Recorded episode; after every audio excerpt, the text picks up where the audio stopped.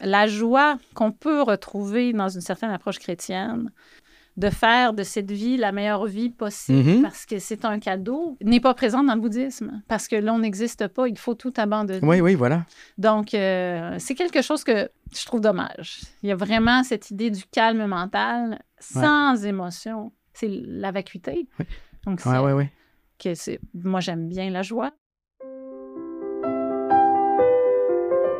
Repère avec Louis-André Richard.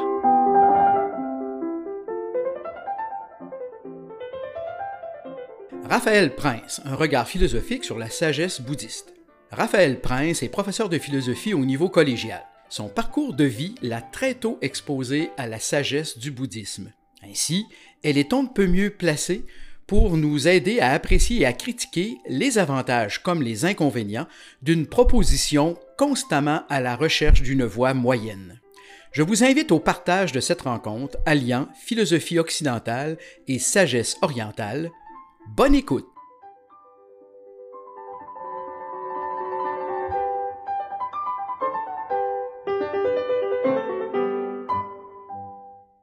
Aujourd'hui, nous avons le plaisir d'accueillir Madame Raphaël Prince. Euh, merci d'abord, Madame Prince, d'accepter euh, cette conversation. Ça me fait plaisir. Alors, euh, vous êtes professeur de philosophie au réseau collégial. Euh, vous avez été formé, je pense, euh, pour une bonne part en France. Et puis, euh, vous avez euh, voyagé beaucoup parce que vous aviez un, papa euh, diplomate, que vous avez vécu longtemps en Asie, et vous avez, on peut dire, une connaissance et une expérience de la philosophie bouddhiste qui n'est pas que livresque, puisque vous avez connu ça, je pense, de l'intérieur. Alors peut-être que tout ce que je dis est complètement à côté de la plaque, mais je vous cède la parole pour que vous me corrigiez au besoin. Oui, euh, Louis-André, c'est pas si loin, c'est, ça ressemble beaucoup. En fait, mon parcours est assez original, euh, je pense, pour euh, une simple personne québécoise. Mes parents étaient hippies et ils cherchaient une spiritualité à l'extérieur de ce que le Québec traditionnel avait à offrir. Et ils sont tombés par hasard sur un moine qui était abouti à Montréal. De façon assez euh, hasardeuse, accueilli par Léonard Cohen, le chanteur. Ah oui, oui. Oui, et euh, ce, ce moine était Geshe, docteur en philosophie bouddhiste tibétaine. Il s'appelait Kenrab Gadjam. Et euh, mes parents ont tout de suite été saisis par cette spiritualité et puis par ce maître et ont Je- décidé je vous de se une convertir. petite seconde Oui. pour le vocabulaire. Vous avez dit ce moine était guéché? Oui, c'est-à-dire docteur, Docteur- en philosophie bouddhiste OK, tibétaine. merci, Donc, merci. il a accompli l'ensemble du cursus euh, OK. intellectuel et euh, spirituel euh, que peut offrir cette voie spirituelle. Et donc, à l'âge de 4 ans, j'ai pris refuge, ce qui était l'équivalent du, du baptême dans la région chrétienne. Et mes parents habitaient au-dessus du temple bouddhiste. J'ai donc, euh, un peu comme Obélix, je suis euh, tombée dans la marmite étant jeune et euh, j'ai grandi entourée de pratiques euh, méditatives, enseignements philosophiques et recherche un peu de devenir une meilleure personne dans cette voie. Donc, recherche à la fois de sagesse, de compassion et de calme mental. Ça m'a habité beaucoup dans mon enfance. À l'adolescence, petite crise, j'ai tout rejeté. Mon père est allé à Paris à la fin de mon adolescence pour euh, accomplir ses fonctions à la délégation générale du Québec. Et moi, je l'ai suivi pour faire mes études de philosophie à la Sorbonne. Et étant à Paris, euh, l'Asie est beaucoup plus présente. Mhm. Euh, j'ai pu facilement retrouver des, des temples bouddhistes tibétains avec des moines tibétains qui correspondaient un peu à ce que je cherchais. Et j'ai ranimé cette foi qui était la mienne. Et j'ai poursuivi mes études. J'ai appris à l'Institut euh, national des langues asiatiques ori- orientales la euh, langue tibétaine. J'ai pris des cours de civilisation tibétaine. C'est une sorte d'université euh, à Paris. Et j'ai œuvré aussi pour soutenir un peu l'intégration des réfugiés tibétains en France. J'ai poursuivi ça en Inde en enseignant dans un camp de réfugiés le français. Et euh, j'ai poursuivi en étant en Inde mes études en tibétain, en philosophie bouddhiste et en sanskrit euh, à l'école du Dalai Lama à Dharamsala. Et euh, par la suite, j'ai décidé de construire une école au Tibet pour poursuivre un peu mon soutien à la communauté tibétaine. Donc, j'ai fondé une association et cette école existe encore malgré toutes les difficultés dans la situation politique chinoise actuelle. Je suis revenue au Québec pour soutenir la santé de ma mère. Et là, j'ai fait une maîtrise en relations internationales après avoir accompli mes études en philosophie au niveau du bac et au niveau de la maîtrise aussi, où j'ai fait un mémoire sur le concept de vacuité. Et ici, au Québec, en faisant mes études, j'ai appliqué pour euh, devenir professeur au Cégep de Sainte-Foy et euh, j'ai été acceptée. Donc, euh, j'ai décidé de laisser un peu de côté ces études qui étaient plus orientées vers tant les relations internationales que la philosophie asiatique pour me concentrer un peu dans, dans l'introduction à la philosophie occidentale auprès des, des jeunes que nous recevons. Mais si, quand vous avez fait votre parcours à Paris, à la Sorbonne, là, vous étiez inscrit dans un cursus de philo occidentale? De philo occidentale, mais je m'étais spécialisée avec le temps en philosophie asiatique. Et euh, non, ce qui fait que je connais très bien la philosophie occidentale, ben bien sûr, sinon je ne pourrais pas l'enseigner. Mais euh, j'avais une spécialité. Je, prenais des cours à l'extérieur de l'université en philosophie euh, tibétaine, mais j'ai aussi fait des études en philosophie chinoise, ce qui était parfois malaisant parce qu'ils ne s'entendent pas, toujours très bien. Et dans le le fil de, ma vie, j'ai rencontré un Tibétain qui est un ancien moine avec qui j'ai fait deux enfants. Donc, dans ma vie intime aussi, j'ai continué à, connaître euh, cette, euh, cette approche, ce qui fait qu'effectivement, je pense que je peux connaître le bouddhisme de l'intérieur. Je l'ai enseigné à l'Université du troisième âge. J'ai aussi donné des cours euh, dans des instituts privés de yoga et j'ai même donné une conférence dans une université américaine euh, sur, euh, sur tous ces concepts. Alors, on, peut, on pourra vous reprocher bien des choses, mais certainement pas votre compétence à parler de ce sujet. Euh, petite question de curiosité, naïve un peu, mais peut-être pas tant que ça. comment vous expliquez le fait que vous avez choisi un peu à la sortie de l'adolescence ou de, faire un cursus à la Sorbonne euh, via euh, les, études classiques, si, j'ai bien compris, avant de vous intéresser spécialement euh, au concept de vacuité, on comprend qu'il est plus rattaché à, la spiritualité orientale. C'était un désir de renouer avec vos racines ou, enfin, question ah, naïve? Non, ben, c'est une question pertinente. J'ai été moi-même étudiante au cégep où j'enseigne et mes professeurs de philosophie m'ont marqué. Et après mon cégep, avec une amie, on a fait un tour d'Europe. Et c'est très idéaliste. J'étais plus idéaliste quand j'étais jeune que je le suis maintenant, mais je me rappelle très bien que sur une plage de Grèce, dans le Péloponnèse, plage déserte, le soleil se couchait, contexte absolument idyllique. Euh, un texte de Platon qui est l'Alcibiade m'est revenu dans la tête euh, parce que je m'étais inscrite en droit à Paris avant ah de m'inscrire en philosophie pour, dans ma volonté, changer le monde pour le mieux. Donc, j'avais envie d'agir dans, mm-hmm. un but euh, d'intégrer davantage le droit international et de changer les choses pour une justice meilleure. Et sur cette plage de Grèce, une question m'est venue qui vient de ce dialogue. Comment je peux défendre la justice alors que je ne sais pas ce qu'elle est? Et à ce moment-là, tous mes projets sont tombés. Hmm. Et je me suis dit, je ne pourrai pas défendre la justice avant de savoir si je défends véritablement la justice.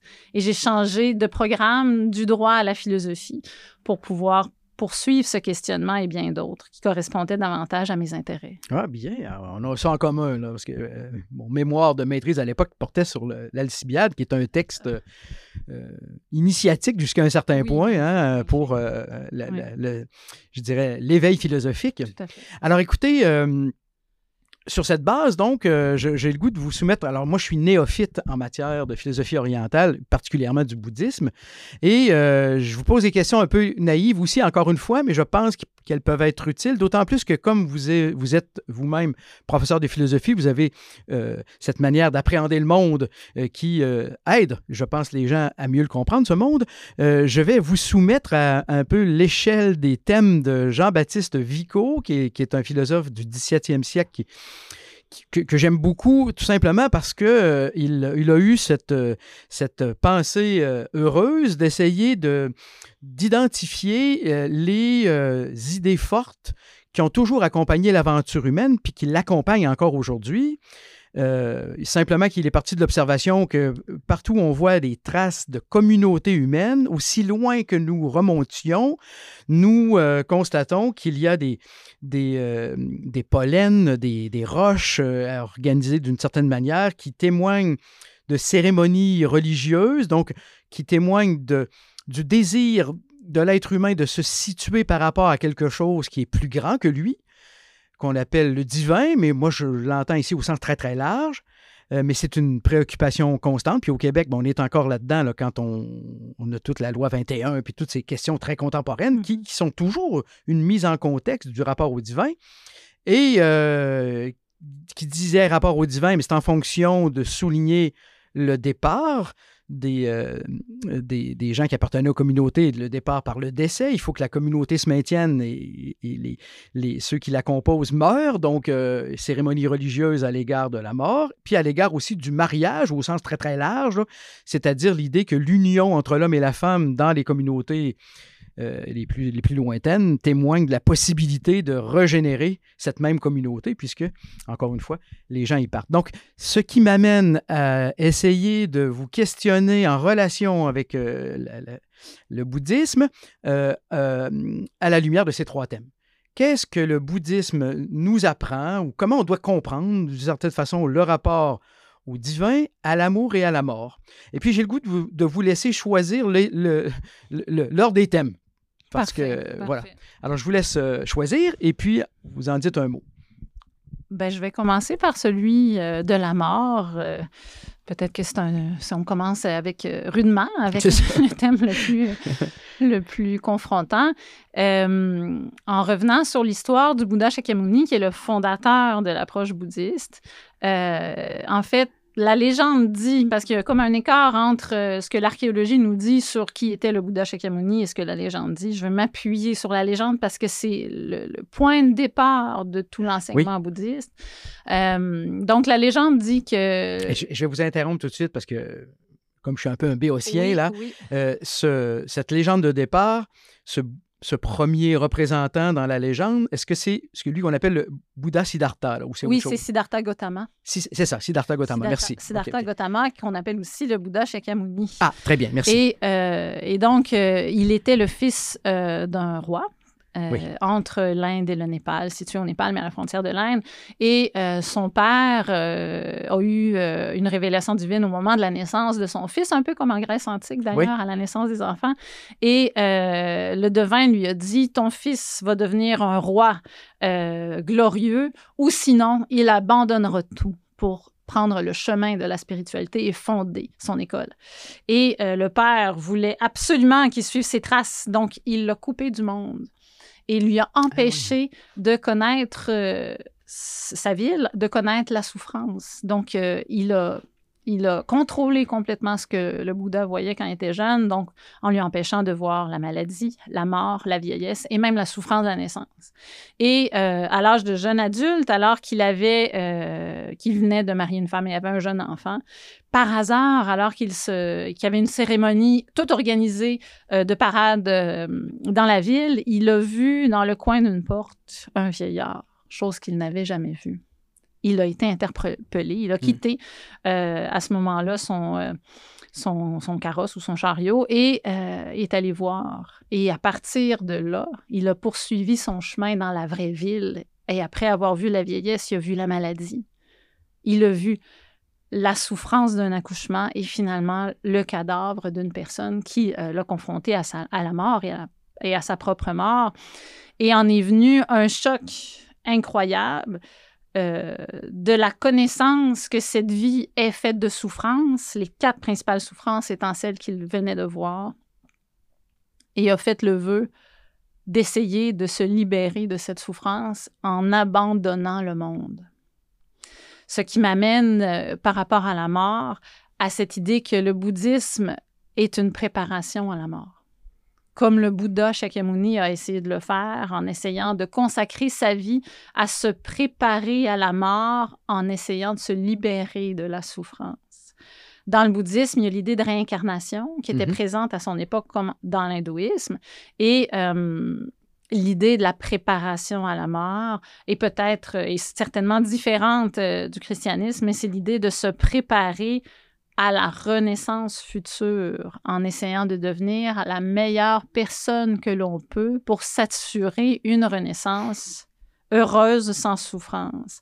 Idéalement, même au-delà des renaissances, l'idée, c'est de se libérer du cycle des renaissances en sortant du samsara, ce qu'on appelle le nirvana ou encore ce qu'on appelle l'éveil. Euh, étant donné notre culture commune de philosophie occidentale, euh, comment vous feriez la distinction entre le mélété thanatou chez les Grecs, c'est-à-dire cette idée d'une pratique de la mort quand on traduit littéralement, donc, il y a quelque chose de commun avec ce que vous venez de dire. Euh, euh, comment ça se traduit? Est-ce que c'est la même chose? Parce qu'il y a aussi l'idée de réincarnation chez Platon. Enfin, si je vous demandais, là, faites-moi la différence. Bien, ça, ça m'amène à la, la, complexité de la question de l'atman dans le bouddhisme. L'atman, c'est le soi. Et euh, Platon, me semble-t-il, au niveau de sa conception des réincarnations, il y a quand même une âme qui, euh, qui existe en soi. Mm-hmm. Alors que la position du Bouddha Shakyamuni, c'est une opposition à l'hindouisme qui postule l'existence de l'Atman, qui est le soi. Le Bouddha Shakyamuni s'affirme en n'étant pas hindou ce qui me fait peut-être un peu penser même à Jésus par rapport au judaïsme. Oui, oui. Ouais, et, et, donc, le bouddhisme s'affirme par rapport à, à l'Atman en étant anatman, c'est-à-dire en postulant l'inexistence du soi. Non Atman. C'est ça. Donc, du coup, il n'y a pas d'âme qui se réincarne parce que l'âme n'existe pas, parce qu'il n'y a pas de soi. Ce qui complexifie beaucoup le rapport à la mort, finalement, mm. euh, en ce sens-là. Euh, cependant, dans la pratique euh, préparatoire à la mort, je pense que le, bouddhisme est centré là-dessus. Toute la notion de karma, de bonnes actions, est centrée sur cette préparation à la mort. Il faut absolument essayer au mieux de préparer la vie future. C'est l'équivalent de la vie vertueuse là, chez les Grecs ou euh, non? C'est l'équivalent de la vie vertueuse. Je pense que l'objectif en termes de sagesse du bouddhisme, euh, qu'on appelle la prajna paramita en sanskrit, ressemble beaucoup au concept grec, grec de sophrosune. Oui. La prudence, donc, la, euh, tempérance. Euh, donc, il y a plusieurs approches dans le bouddhisme. Il y a trois grands chemins, le, le Hinayana, ou, qui est aussi appelé le Theravada, le Mahayana et le Vajrayana. Donc, dépendamment des chemins, le concept de vertu sera différent.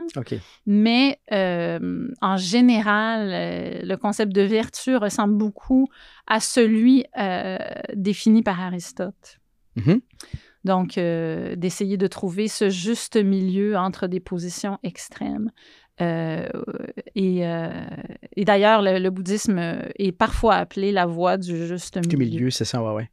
Donc, euh, donc ça, c'en est une qu'on appelle le Mahayana dans cette approche. Une voie qu'on va, pardon, une voie qu'on va acquérir, un peu comme le suggère Aristote, en développant un habitus par la pratique et puis que ça devienne une espèce de seconde nature. Oui, absolument. Pour transformer l'esprit. C'est ça. Mais bon, je, quand je fréquente Aristote sur ces questions, je, me, je, me, rappelle sa position à l'effet que euh, vivre vertueusement, c'est à la portée d'une très, très, très infime minorité de personnes. Euh, c'est très élitiste chez Aristote. Est-ce que c'est la même euh, perspective chez le bouddhiste? Bien, c'est intéressant parce que justement, ce problème a amené la naissance d'une nouvelle voie dans le bouddhisme.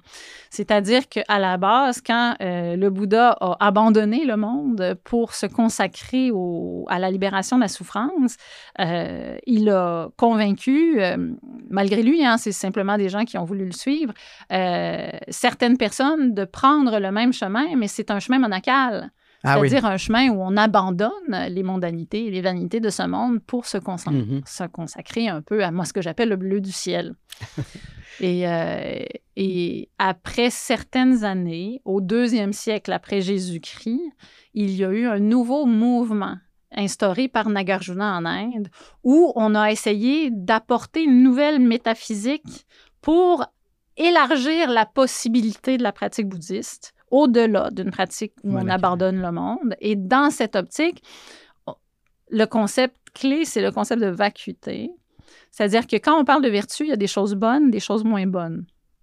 Et euh, la rigueur et l'austérité parfois de cette approche était trop difficile pour, le, pour les, les, gens qui n'abandonnaient pas ce monde, pour ceux qui avaient une famille, un travail, etc. Le concept de vacuité est un concept où il n'y a ni bien ni mal. Donc, même dans euh, les émotions perturbatrices, il y a quelque chose d'intéressant, autant que dans euh, les pratiques vertueuses. Euh, puisque rien n'existe en soi. C'est un concept complexe, mais en gros, ce que ça fait, c'est que les pratiquants ordinaires ont pu continuer à faire l'amour, à boire de l'alcool, à avoir des émotions négatives, tout en pouvant être bouddhiste et cheminer vers l'éveil. Alors, je comprends bien que c'était proscrit dans l'approche monacale, euh, la consommation d'alcool et ces choses-là. Exactement. Non, la pratique vertueuse avait ses règles très strictes. Et à partir du deuxième siècle, avec le concept de vacuité, euh, tout est relatif et seulement cela est absolu qu'on a, qu'on a l'habitude de ah, dire. Oui, oui. Par conséquent, il y a toujours quelque chose d'intéressant dans toute émotion, dans toute chose, puisque rien n'existe en soi. Il n'y a ni bien ni mal mm-hmm. ultimement. C'est euh, pour un esprit, un esprit occidental, c'est un peu confondant, non? Absolument, parce que ça contredit beaucoup de règles de, la, de, logique. Ouais. C'est très difficile. Pouvoir vraiment cerner cette approche et qui a été vulgarisée, je pense, en Occident avec un, certain nombre de confusions d'ailleurs, parce que c'est une approche difficile. Je ne sais pas si je fais un lien opportun, mais je reconnais beaucoup euh, la posture de Nietzsche à l'égard, par exemple, du principe de non-contradiction. Euh, il va établir toute sa pensée en rejetant euh, la possibilité de fonctionner en mode d'opposition par la pensée. Il y a quelque chose de ça dans cette nouvelle approche du bouddhisme au deuxième siècle après Jésus-Christ, non? Ah oui, absolument. On peut. Euh, mais en fait, moi, je, j'ai beaucoup euh, comme point de référence pour comprendre ça le tétralème de euh, Diogène de, de Sinope, qui est ceci, mais qu'on retrouve dans le bouddhisme. C'est juste une référence avec la philosophie grecque. On a une posture où est-ce qu'on dit ainsi ou cela est. Mm-hmm. Le bouddhisme dit cela est non, cela n'est pas. Puis après ça, une troisième approche, cela n'est pas, cela est et n'est pas, le principe de, contradiction étant dépassé.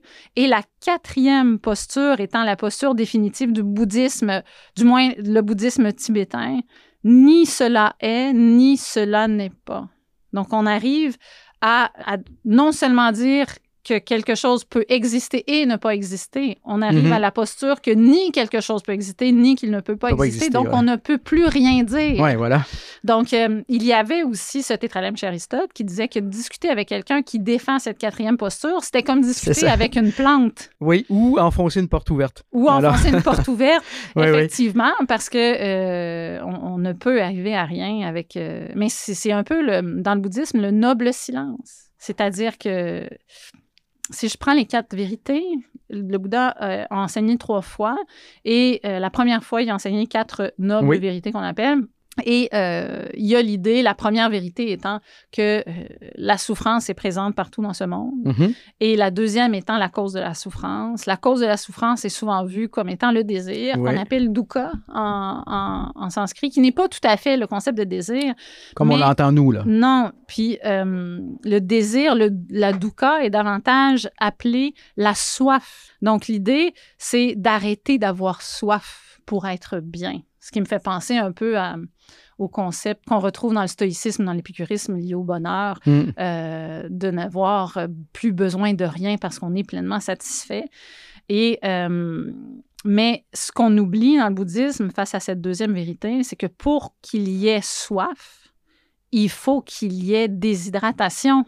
Mm-hmm. Donc, il y a quelque chose à l'origine même de ce désir. Et cette chose à l'origine du désir euh, est il n'y a pas d'origine, il n'y a ni commencement ni fin, mais une des, origines de ce désir est euh, l'idée de la dualité du monde, donc la perception duelle entre soi et autrui. Quand on dit ni cela est ni cela n'est pas, c'est l'idée de se libérer de la dualité. C'est ça. Parce que quand on dit cela est et n'est pas, on approche, on, on amène une vision duelle du monde et c'est cette erreur. C'est la perception et, erronée et, du Et vous étiez aussi, c'est vrai, j'ai moi-même euh, omis quelque chose. Vous étiez en train de parler de, des quatre grandes vérités. De, oui. et il y avait cette, ces pensées nobles. Euh, oui, les quatre nobles vérités. C'est ça. Donc, il manquait la, la, les deux dernières, si je ne me trompe dernières. pas. Là. Euh, la troisième étant euh, qu'on peut se libérer de la souffrance. C'est ça, ce okay. que le Bouddha l'a fait. Et euh, la quatrième étant le moyen. Okay. Donc, euh, Puis vous associez ça, euh, quand vous avez suggéré ces, Oui. nobles vérités, à- à- au fait de garder silence. Là. Il y avait l'aspect... le noble silence. Le noble silence, oui. Mais C'est qu'on arrive quand, quand il y a pas de dualité, Mhm. on ne peut n'y rien plus dire. rien dire. Parce que quand on dit quelque chose, on vient d'essentialiser quelque chose.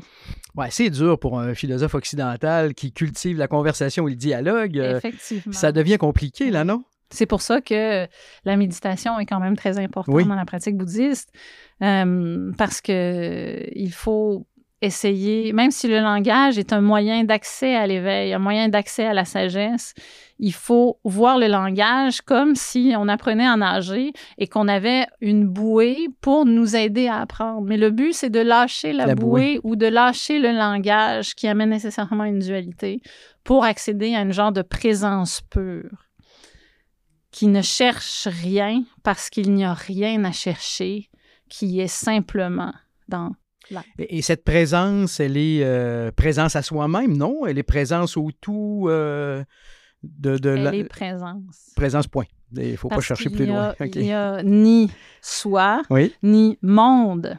Ah oui, Il c'est n'y a vrai. Ben oui. Rien qui regarde et il n'y a rien à regarder. Euh, je, je, je comprends si vous me dites qu'on est dans l'univers bouddhiste, mais vous êtes parti du principe qu'on avait une forme qui était normalement plus accessible à la majorité des gens.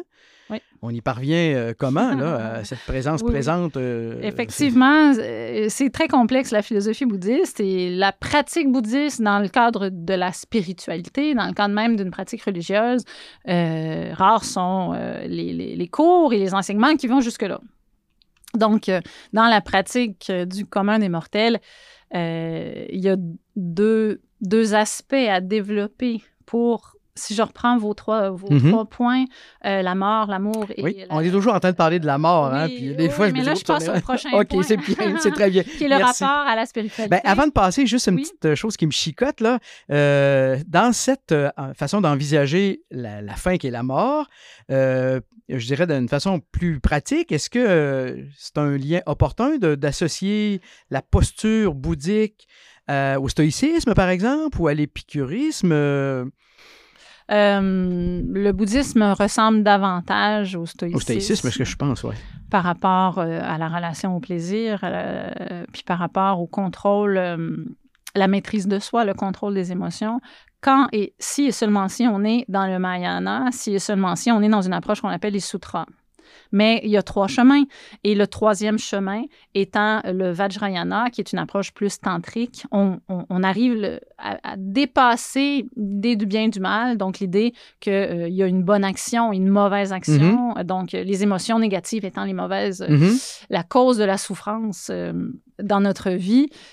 Le- le- le- L'approche tantrique ou le Vajrayana, c'est une approche où est-ce qu'on utilise nos émotions négatives comme moyen d'éveil, ce qu'on appelle les moyens habiles. Parce que, par exemple, quand on est en colère, on a une énergie Mhm. très puissante. Le Vajrayana cherche à prendre cette énergie, mais à la détourner d'une Son objet. hein? d'une oui, Ouais. d'une d'une intensité euh, qui Mm. vise no- normalement à détruire Mhm, son objet, mais plutôt à prendre cette énergie et la canaliser vers l'éveil.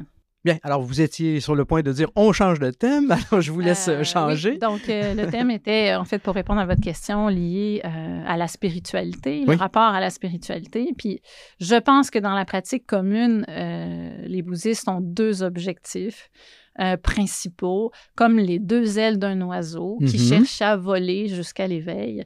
Et euh, ces deux ailes, ces deux aspects sont la sagesse et la compassion. Qui est un Mhm. concept, euh, je pense qu'on entend souvent parler Oui, de la compassion bouddhiste, qu'on compare même parfois euh, à, à la charité chrétienne, Mhm. qui a ses distinctions et ses ressemblances. Donc, euh, je pense que le commun des mortels, quand on entend sagesse, on entend euh, une pratique qui vise euh, euh, à avoir deux choses. La première, une attention concentrée, donc qui se développe par la méditation, et ensuite une vision juste du réel Mhm. par la connaissance euh, du karma, par la connaissance euh, du samsara, de la, ce qu'on appelle l'interdépendance de toutes choses ou encore la coproduction conditionnée, un ensemble de concepts qu'on retrouve dans la philosophie bouddhiste. Donc, méditation et connaissance du réel, d'une part, et d'autre part, une pratique où est-ce qu'on on, on va jusqu'à l'interversion de soi et d'autrui, c'est-à-dire qu'on on pense à autrui avant, avant soi-même, Mhm. on cherche à, à contribuer au bien d'autrui en donnant un peu de ce qu'on Je je vais me faire l'avocat du diable là, parce que ça me chicote, mais Ouais. la, la importance, et Dieu sait si j'en- suis, Ouais. de comprendre le réel, sur quoi ça se repose là, si euh, on a aboli euh, le, le- le mode de connaissance par opposition? Comment, comment Mhm. on peut accéder? Mhm. Euh, Est-ce que c'est une question. connaissance commune? Est-ce que tout le monde... De... Je comprends, ce serait euh, aller trop loin que de prétendre qu'on aspire à une connaissance du réel qui soit le, le même pour, la même pour tous ou, ou pas? Ouais. Ben, en fait, connaître le réel, c'est atteindre l'éveil. OK. D'accord? Donc, euh, l'objectif est pas mince. Ben non, j'imagine. Très difficile d'accès. Euh, mais je pense qu'il y a deux. euh, c'est un ensemble de corpus, mais l'objectif est de comprendre la double nature de chaque chose. Donc, il y a deux euh, niveaux de réalité. Euh, le premier, et on- ça me fait beaucoup penser à l'allégorie de la caverne. Mhm. Le premier est celui de prendre connaissance qu'on croit savoir alors qu'on ne sait pas. C'est-à-dire qu'il y a une réalité trompeuse et qu'il y a quelque chose au-delà de cette réalité à aller chercher. Et euh, la deuxième réalité, c'est la réalité ultime ou la nature ultime de toute chose. Et ça, c'est vacuité. Ah oui. Et la vacuité, euh, c'est complexe parce que si on dit euh, la vacuité existe, on est contradictoire. Parce que s'il y a vacuité, elle ne peut pas être. Mhm. Donc, il y a vacuité de la vacuité. Et Oui. puis même ce terme-là n'est pas, juste. ça. On n'en sortira jamais. Non, alors pour expliquer la vacuité, il faut voir la vacuité comme étant euh, un, un revers d'une d'une main. La main a deux, Oui. euh, le- la- Oui. deux, deux côtés. L'un est le vide, la vacuité ultime, et l'autre, ce qu'on appelle la coproduction conditionnée. Qu'est-ce que c'est? C'est l'idée que toute chose n'existe pas en soi, mais est le résultat de causes et de conditions pour exister. Donc, il y a une interdépendance Ouais. de toute chose, ce qui amène le dépassement de la, la dualité. Mais puisque toute chose est interdépendante, elle n'a pas de nature propre. Donc, c'est pour ça les deux aspects d'une seule et même chose, coproduction et vacuité, sont en fait. Si je comprends bien, et puis pour amener ça à sa plus simple expression, ça débouche sur ce que vous disiez précédemment, en venir à prendre conscience que l'autre est plus important que nous, là. Euh, L'autre. dans la vie plus- pratique? L'autre est aussi important que nous, Oui. je dirais, Oui. parce que euh, il n'y a, pas de distinction entre soi et autrui. Oui. Ah oui, OK. Donc, Bon. euh, dans la pratique Mahayana, il y a l'idée que je ne peux pas souhaiter mon seul bonheur parce que ça m'amènerait au malheur. C'est ça. Oui, oui, oui. Il y a vraiment ce souci de l'autre comme étant soi-même. Questions, commentaires ou objections, rejoignez Louis-André Richard à repère arrobas le trait d'union verbe.com.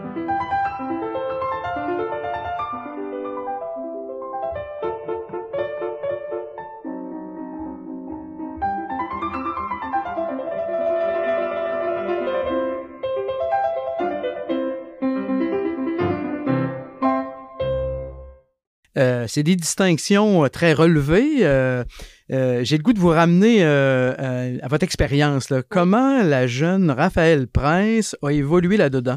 Qu'est-ce que vous gardez comme euh, héritage? En fait, je dis, je parle comme si c'était au passé, mais peut-être je me trompe. Là, de ce, parce que quand même singulier, là, vous avez un parcours qui remonte à quand vous aviez 4 ans. Mhm. Ça a dû euh, vous marquer très profondément. Vous vous situez comment maintenant à, à notre époque, là, à votre Oui. âge, euh, qui est encore très jeune, là, forcément, je dirai jamais ça aux ondes, dans les ondes, mais quand même, allez-y. Pas si jeune quand même. mais- Euh, hum, je ne sais pas, j'aime beaucoup. euh, J'ai besoin de spiritualité. Je pense que c'est quelque chose qui me donne de l'oxygène. Mhm. Et euh, j'ai grandi dans euh, un univers spirituel bouddhiste, dans une société non bouddhiste. Et c'est un peu euh, difficile, je dois dire, de poursuivre le chemin spirituel bouddhiste là où il n'y en a pas. Mhm. Et donc, dans ma vie de tous les jours à Québec, j'ai beaucoup de difficultés à, à approfondir ou à perfectionner euh, mon savoir bouddhiste et euh, ma pratique parce que euh, je ne m'associe à aucune communauté. Mhm. Dans toute euh, pratique spirituelle, dans le cadre d'une religion, on doit avoir une communauté. Je Absolument, crois oui, dans oui. la valeur de la communauté, ce que je n'ai pas. Mhm. Alors, je trouve ça. je suis un peu en, en jachère, malheureusement, par rapport à cette pratique. Et certains aspects plus doctrinaux, excusez-moi, m'ont semblé au fil du temps, du moins dans la société occidentale, pas tout à fait appropriés. Mhm. Euh, je pense que certains aspects de la philosophie bouddhiste s'appliquent davantage dans une société où tout le monde est bouddhiste. Mais si Mhm. on est bouddhiste dans une société non bouddhiste, seul, c'est beaucoup plus difficile. Par conséquent, je suis plus qu'en jachère, je suis même un peu euh, à l'extérieur de euh, la pratique bouddhiste. Mhm. Ce qu'il me reste, c'est quand même un calme mental. Je Mhm. pense beaucoup euh, que le bouddhisme ça a apporté euh, une contemplation, une présence, euh, une compassion absolument euh, centrale dans ma vie, qui est un héritage bouddhiste aussi. Le souci du bien de tous les êtres aussi. Je n'arrive pas à écraser une fourmi, par exemple. Je n'arrive pas à pêcher parce que j'ai été... euh, Oui, oui. Ma représentation du monde est une représentation très sensible. Oui. Et d'ailleurs, un, un maître bouddhiste avait dit une fois quelque chose qui m'avait interpellée. Comment on fait pour voir si on chemine vers l'éveil? Parce qu'on a beau... euh, la question de la pratique bouddhiste, peut-être dans toutes les spiritualités aussi, est un défi. On peut apprendre par cœur la doctrine sans vraiment pratiquer. Sens l'incarner dans notre vie de tous les On jours. peut méditer énormément sans vraiment être dans la pratique. Donc, finalement, qu'est-ce qui fait qu'on peut voir que ce qu'on travaille, ce qu'on cherche à développer a des résultats? Et le, le- le maître avait dit, par la douceur de ton cœur. Mhm. Ce qui m'amène peut-être au troisième concept que Oui. vous vouliez évoquer, qui est celui de l'amour. Mais euh, oui, c'est ça. Donc, euh, l'héritage bouddhiste, c'est un héritage dans la sensibilité du cœur, je crois, dans, dans une incapacité à faire souffrir autrui, Mhm, puis un mhm. souci primordial du bien de tous les ce monde. Vous avez évoqué le rapport aux animaux. Je- je- on va y Oui, revenir parce que pour moi, c'est hyper important. Mais avant d'y être, en vous écoutant là, de votre expérience euh, de jeune femme, même d'enfant au point de départ, est-ce que euh, il y a cette question qui m'a toujours surlupiné. Est-ce que c'est euh, une religion, un art de vivre? Euh, le bouddhisme, en vous écoutant, j'ai l'impression que c'est un art de vivre très euh, important, et puis euh, voilà. Et puis après ça, ben, on entend dire que c'est pas une religion. Est-ce qu'on peut le considérer que c'en est une aussi? Enfin, comment vous, vous abordez cette question? Je pense que euh, c'est une religion, que c'est un art de vivre et que c'est une philosophie. Donc, je vous simplifie vraiment pas la Ben non, exactement, mais, c'est vous qui vous mettez les pieds dans les pas. Vous allez devoir distinguer maintenant. Alors, en quoi c'est ceci, cela et cela? Alors, euh, je pense qu'en Asie, pour avoir euh, voyagé dans quelques pays, il y a vraiment l'idée d'une religion bouddhiste. Qu'est-ce qu'une religion? Je, je pense même qu'il y a des dissensions auprès des spécialistes. Mhm. D'après moi, ce que j'entends par religion, c'est une pratique communautaire avec des cérémonies où il y a des rites de passage, où est-ce qu'il y a des euh, prières communes et, euh, et un- une représentation du monde commune. Ce- le bouddhisme, là, totalement. Mhm. Mais cette religion, d'après moi, n'existe presque pas au niveau, euh, au niveau de l'Occident, si ce n'est dans les communautés immigrantes. Ah oui. Parce qu'ils ont, tran- ils ont pris avec eux cette religion et on continue à la développer en Occident. Mais pour les Occidentaux comme nous, je ne pense pas que quand on approche le bouddhisme, on accède véritablement à cette idée de religion ou très peu. Mhm. Ce, que, ce qui, d'après moi, est plus présent en Occident, c'est une philosophie et un art de vivre. Donc, philosophie même encore plus difficile d'accès. Moi, j'entends par philosophie l'ensemble doctrinal très oui, oui, oui, complexe oui, oui, et que souvent on ne connaît pas ou on connaît très mal parce que justement ça n'est pas présent. C'est ça. Parce que c'est un Mhm. enseignement en Asie qui est destiné aux moines. D'accord? Oui, oui, oui, oui, oui, oui. euh, D'ailleurs, possible. en, en vous écoutant dans la conversation tout à l'heure, j'ai laissé passer un paquet de trucs, là, mais le tantrisme, enfin, un- Ouais. un- un- une bonne part du vocabulaire que vous utilisez, on voit bien que vous maîtrisez les codes théoriques de la chose en plus d'avoir vécu l'expérience. Mais là, je vous entends très bien, c'est-à-dire que pratiquer, si on voit ça comme une religion, euh, il faut d'abord connaître les, les, euh, les, les- les références et puis, euh, en tout cas, ça- ça m'apparaît- quand j'entends, quand je rencontre parfois des gens qui, qui sont enclins au bouddhisme, je n'entends pas toujours euh, Non, ce- non, ce- c'est ça, cette ce qui reste. connaissance. Ce qui reste finalement, c'est l'art de vivre. Ouais. Et je pense que même dans l'enseignement du Dalai Lama, qui est le chef spirituel du bouddhisme tibétain et le chef politique aussi, il y a l'idée du double discours. C'est-à-dire que quand il s'adresse aux Tibétains, euh, il s'adresse euh, en tant que chef spirituel d'une religion Mhm. bouddhiste. Et euh, il enseigne en conséquence. Quand il s'adresse aux Occidentaux, il n'enseigne pas autant l'aspect religieux, donc cérémoniel, avec les prières, les représentations parfois étranges des divinités bouddhistes, et il enseigne davantage un art de vivre. Donc, Ouais. la compassion, la méditation, euh, cette idée que puisqu'il y a interdépendance, il doit y avoir aussi cette idée d'une seule et même humanité qu'on doit aider et Mhm. soutenir.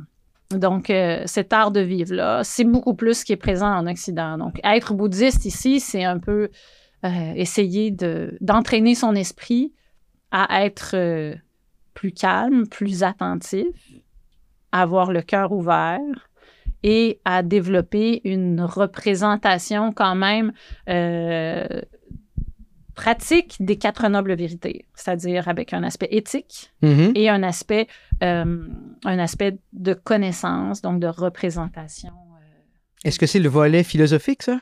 Vous dites euh, religion, art de vivre, philosophie? Ou le- l'aspect éthique. Ouais.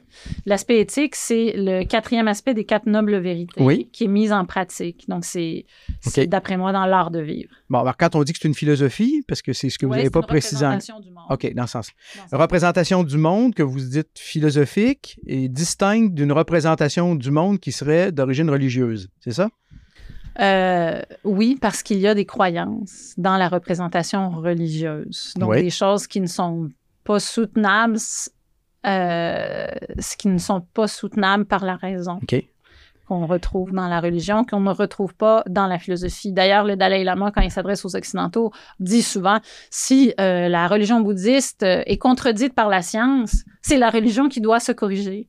Mais elle ne dit pas ça, il ne dit pas ça aux moines. Ouais, OK, bien. Euh, dans les idées qui circulent, euh, il y a une association qu'on fait, vous me direz si, c'est juste, entre le monachisme bouddhiste et la vie politique. Autrement dit, euh, les moines bouddhistes sont très politisés et, très inscrits dans la vie publique de leur environnement, euh, ce qui les distingue des moines euh, chrétiens qui ont fait une distinction, une séparation entre le monde Mhm. et euh, la vie communautaire. Est-ce que c'est vrai, ça?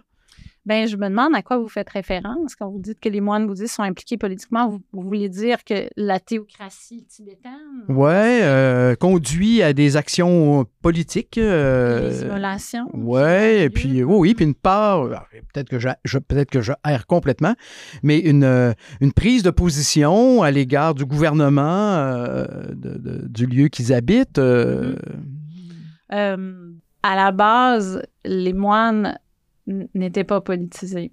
Mais ce qui s'est passé au début euh, euh, des années s- du 5e siècle après Jésus-Christ jusqu'au Mhm. 10e siècle après Jésus-Christ, il y a eu différentes écoles de pensée au Tibet et il y a eu euh, des alliances politiques avec différentes, euh, différents empires, notamment Ah oui, les. Mongols mhm. et euh, les Chinois.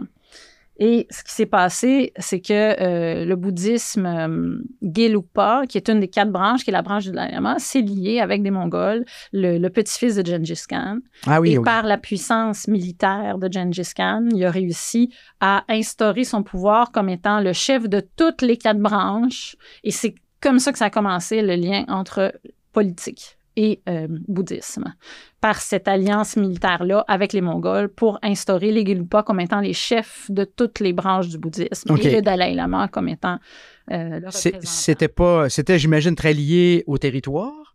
Mhm. Mais pas seulement, alliance donc pour le pouvoir. C'est une alliance pour le pouvoir et c'est c'est euh, le, chef spirituel peut gérer euh, le pouvoir comme il veut, mais l'armée, on va dire, ou les relations diplomatiques avec d'autres instances mm. étatiques étaient gérées par les Mongols. Donc, c'est une relation particulière. Et après, il y a eu alliance par d'autres écoles avec les Chinois. Puis c'est de cette union-là que la Chine revendique la souveraineté sur le Tibet. Ouais, ouais, ouais. D'accord? Donc, c'est vraiment complexe. Est-ce que dans la pratique des moines, maintenant, ils sont tous politisés? Je crois qu'ils ne le sont, pas parce qu'il y a vraiment cette idée d'abandonner le monde, de faire comme un saut d'une rivière, de la mondanité à la spiritualité, pour, parce que c'est ça l'essence du cheminement bouddhiste. Il y a cette petite chose euh, particulière qui est la théocratie euh, tibétaine. Mm-hmm. Euh, est-ce qu'on peut généraliser maintenant dans les autres approches?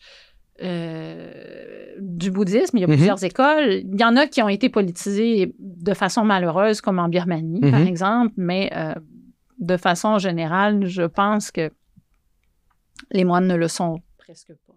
Parlant des moines, euh, il y a euh, euh, ici, il y a quelques années, il y a eu un, espèce de colloque d'organisé où il y avait des moines tibétains alors qu'on a fait venir du Tibet, et il y avait des moines catholiques. Et ce qui était frappant, c'était de voir que l'action ou ce que, ce que faisaient les moines tibétains, ça a été pendant une semaine de créer un grand, grand mandala de sable qui mm-hmm. était vraiment merveilleux dans une, dans une pièce. Et puis à la fin, évidemment, ben, c'est de passer le balai parce que ça témoigne de peut-être de la vacuité ou enfin de l'impermanence des, choses, voilà. Tandis que les moines chrétiens, eux, ben, ils faisaient du fromage, euh, du cidre euh, et tout et tout. Alors, je, je, trouvais ça frappant de voir parce que de l'extérieur, les, les, jeunes disaient, mais ils font la même chose, ces gens-là. Ils se lèvent très tôt le mm-hmm. matin, ils prient tout mm-hmm. le temps, ils portent même des vêtements qui sont mm-hmm. assez communs. Mais dans leur euh, production, si je peux parler ainsi, on voit bien deux esprits qui euh, s'opposent, ou enfin qui sont fondamentalement très différents. Il y a quelque chose de la techné grecque chez les moines euh, chrétiens qu'on ne trouve pas chez les, moines tibétains. Oui, c'est une belle image, non? Ça, correspond à la réalité du processus? Ça correspond à la réalité du processus. Et moi, étant gourmande, j'aime beaucoup la pratique chrétienne. Mais ce qui m'amène à un point qui, euh, qui d'après moi, est important. La, la joie qu'on peut retrouver dans une certaine approche chrétienne de, de faire de cette vie la meilleure vie possible mm-hmm. parce que c'est un cadeau, peut-être, euh, me semble-t-il. Oui, oui, oui. Et euh, n'est pas présent dans le bouddhisme parce que l'on n'existe pas, il faut tout abandonner. Oui, oui, voilà. Donc, c'est quelque chose que je trouve dommage. Il y a vraiment cette idée du calme mental sans émotion. Déraciner euh, le désir, c'est ni désirer d'être heureux. C'est ça, c'est ça. Ni, euh, ni autre chose. Donc, c'est la vacuité. Oui. Donc, ouais, ouais, que moi, j'aime bien la joie. Bien, en fait, euh, c'est un peu l'impression que j'avais. Je suis content que vous en parliez parce que moi, je vois ça de l'extérieur, mais je me disais, il me semble qu'il y a quelque chose d'incomplet dans la démarche qui, par ailleurs, évidemment, euh, est louable. Euh, euh, D'avoir la mesure de soi-même, c'est important. Là, mais quand, je, quand je pense incomplet, c'est un peu dans le sens de ce que vous dites. il y a un risque là à se, s'investir dans les plaisirs qui viennent de, des sens. Bon, puis, puis on doit aussi des découvertes, hein, comme la, la, génétique à des moines chrétiens, mais c'est le champagne aussi. Donc, il y a toujours le risque de dire, mais on peut outrepasser la mesure là, si on, mm-hmm. on, flirte avec ces choses-là. Tandis que j'avais l'impression, encore une fois, peut-être je me trompe, mais que dans le bouddhisme, euh, pour ne pas, pour pas avoir à dépasser la mesure, on s'arrange pour ne pas y être exposé. Euh, exactement, mais on retrouve ça un petit peu dans le stoïcisme aussi. Oui, exactement, c'est vrai. Euh, nous détourne du, bonheur. Ouais, ouais, ouais. Et le bouddhisme, en ce sens, est, comme ça. Donc, c'est vraiment un silence, un noble silence. Mm-hmm. Tu te poses en présence. Mm-hmm. Et c'est tout. Donc, euh, ça, si je me trompe, ou ça justifie une partie de votre prise de distance ou vous êtes foncièrement occidental de toute façon, là, non? Effectivement, j'aime bien la, la, contemplation émerveillée et joyeuse qu'on retrouve parfois dans la, spiritualité chrétienne. J'aime beaucoup euh, Saint François d'Assise euh, qui contemple la nature et les petites choses de la vie. Pour l'anecdote, nous sommes en train de converser euh, aujourd'hui le jour de l'anniversaire dans le catalogue des saints chrétiens de Saint François d'Assise. Oui, ah, c'est la journée, la journée même. Voilà. Excusez, je vous ai coupé. Continuez. C'est vraiment spécial. Donc, ben tout à fait. Et puis, voilà. C'est notre société occidentale. Je pense aussi qu'on a créé beaucoup de choses parce qu'on avait un peu l'idée qu'il euh, y a de l'être et qu'on peut on peut agir, euh, contribuer. à la création est possible chez l'être humain, tandis que dans le bouddhisme, on ne crée rien mm-hmm. parce qu'il n'y a rien à créer. Tout, tout, ce qui est à créer est un acte du karma qui est en fait une, une impulsion égoïste pour, pour faire exister quelque chose qui est impossible à exister, qui est notre soi. C'est mhm. pour ça qu'on agit. Donc, il y a vraiment le non-agir qui est très, très présent et qui amène finalement euh, une grande distinction de mhm. deux euh, approches. Euh, le temps file à une vitesse grand V et je veux absolument vous entendre sur la question du rapport aux animaux.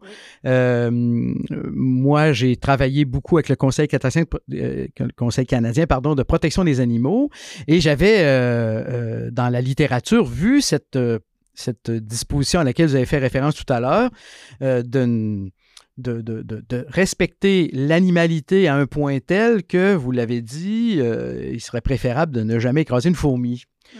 Alors, il y a quelque chose de semblable dans ce qu'on vient tout juste de discuter, le rapport à l'animal. Euh, on peut aller jusqu'à dire au service de l'être humain, donc, dans la recherche, c'est de dire utiliser des animaux de laboratoire pour préparer des médicaments euh, qui vont nous soulager et puis soulager aussi les animaux euh, face à certaines pathologies.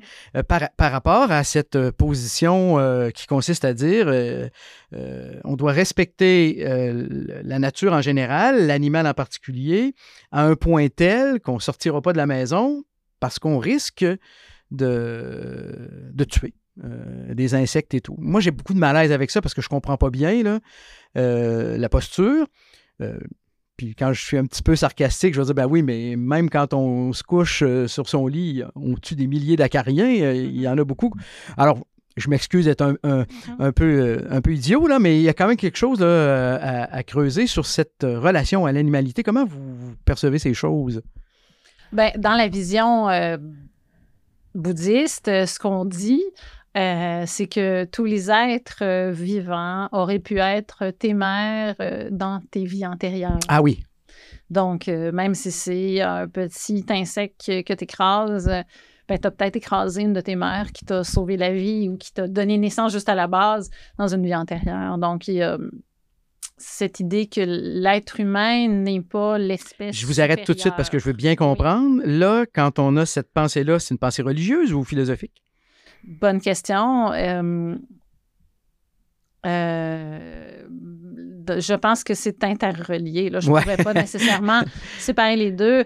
La façon dont je pourrais séparer les deux, c'est vraiment au niveau de la croyance non prouvée qui amènerait euh, l'acte de foi. Euh, je pense que c'est le cas pour la majorité des personnes. Si je dis ça aurait pu être une mère antérieure, il n'y a pas moyen de le prouver à ce moment-là. C'est religieux, oui. Euh, cependant, c'est appuyé sur un, ensemble de systèmes philosophiques. Donc, la raison fondamentale, c'est pas ce que je vous ai dit.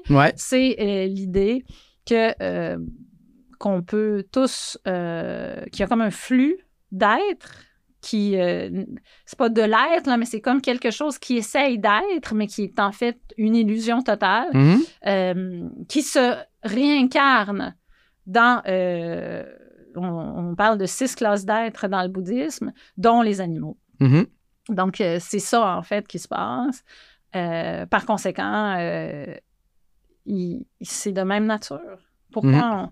Il y a vraiment fondamentalement dans le bouddhisme l'idée que chaque classe d'être a ses défauts. La classe, le défaut des animaux dans le bouddhisme, c'est leur stupidité.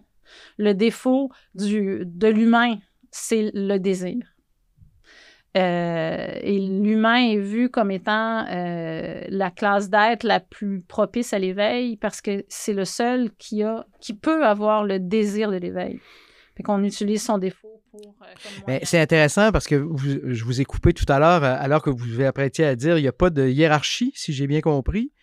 Là, il y en a une quand même, là, dans ce que ben, je vous ai entendu. Il y, a, une hiérarchie dans notre souhait d'atteindre l'éveil. La précieuse existence humaine est très présente, mais il y a l'idée que euh, tous les êtres sont d'égale valeur, qu'on qu'on a tous passé peut-être par les animaux. L'égalité en valeur, excusez-moi, ça vient du fait que tout être, euh, tout animal, euh, dans une vie antérieure, pouvait être un, être humain. Je, m'excuse, mais ça donne l'impression que l'être humain est au haut de la pyramide pareil, là, non? Euh, pas nécessairement, parce qu'il il y a d'autres classes qui sont au-dessus. Il y a des demi-dieux et des dieux. OK.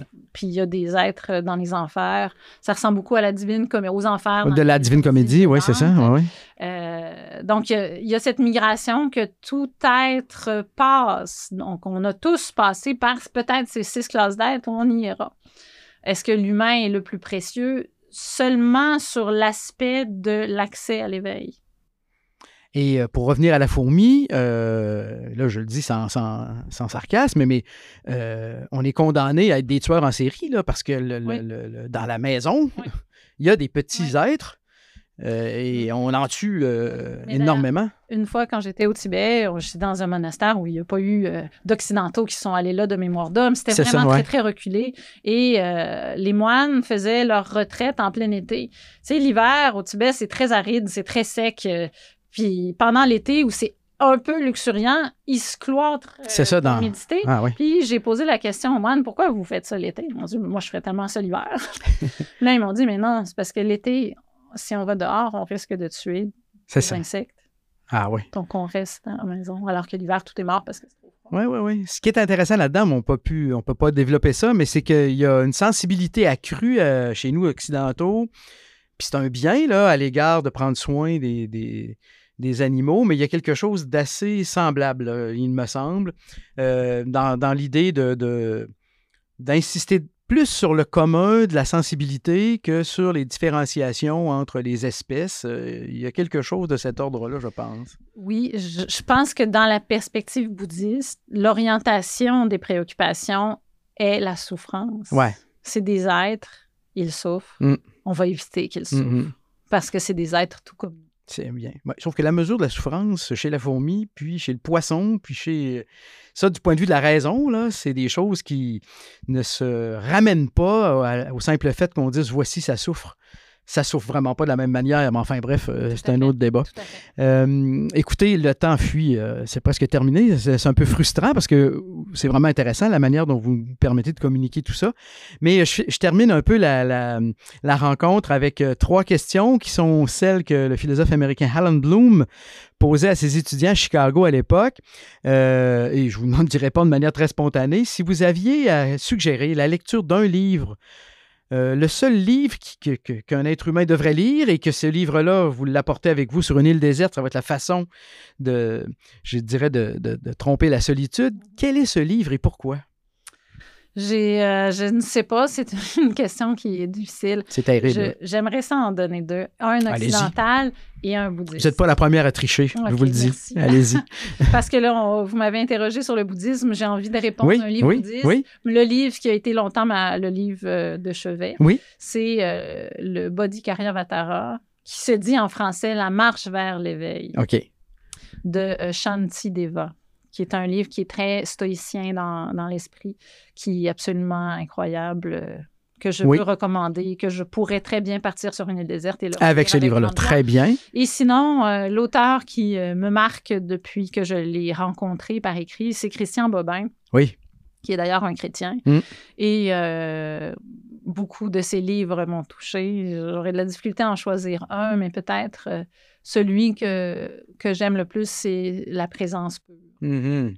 Il y a un lien quand même. Ou le très bas. Ou le très bas, oui, c'est vrai. biographie de Saint-François d'Assise. Oui, oui, oui.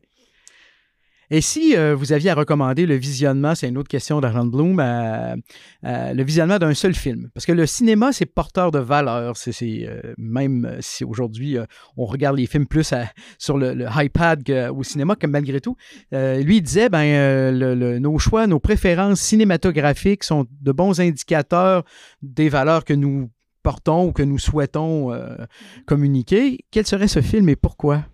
Est-ce que je peux tricher encore? Bon, euh, qu'est-ce que vous voulez que je vous dise? merci de, cette autorisation. Euh, je ferai la même chose, c'est-à-dire que je donnerai une recommandation liée au, euh, ou du moins un film qui m'a marqué au bouddhisme et un film non bouddhiste. Oui, tout à fait.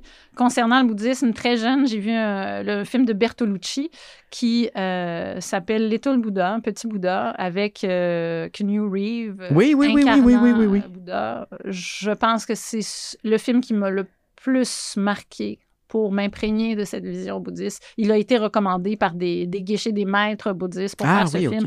C'est juste la façon dont il présente les choses. Et euh, récemment, j'ai été très marquée par euh, le film La Grande Beauté, qui a gagné le prix à Cannes du meilleur film étranger il y a mm-hmm. quelques années de ça. Et euh, c'est ça, je, je, pense que c'est celui-là que j'ai le plus revu dans les dernières années et qui m'a marqué. La Grande Beauté, un film italien. Bien. Et dernière question, mais là, vous allez tricher de toute façon, puisqu'on est bien parti. Euh, quel serait, à vos yeux, le modèle, un personnage réel ou fictif que vous considérez comme une figure particulièrement inspirante? il y en aura une pour le mmh. bouddhisme et une pour l'occidental, j'imagine. Ben, pour le bouddhisme, euh, je pense que le Bouddha Shakyamuni est certainement très inspirant.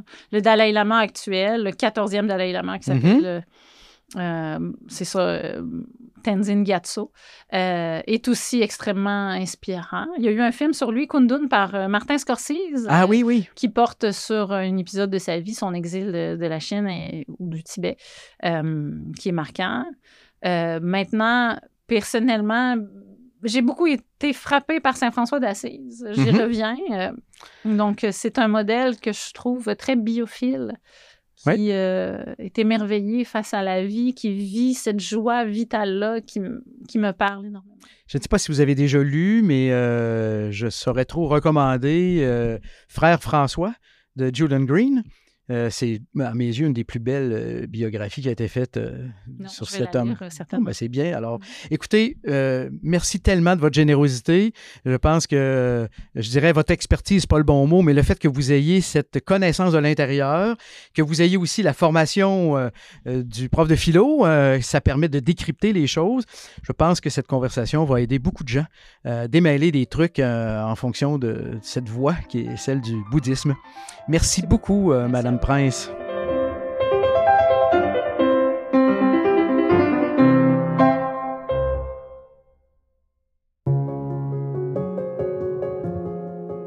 Repère est produit par l'équipe du Verbe Média. 100% indépendant et gratuit, le Verbe a pour mission de conjuguer foi et culture contemporaine. Visitez leverbe.com pour découvrir toutes nos productions et faire un don.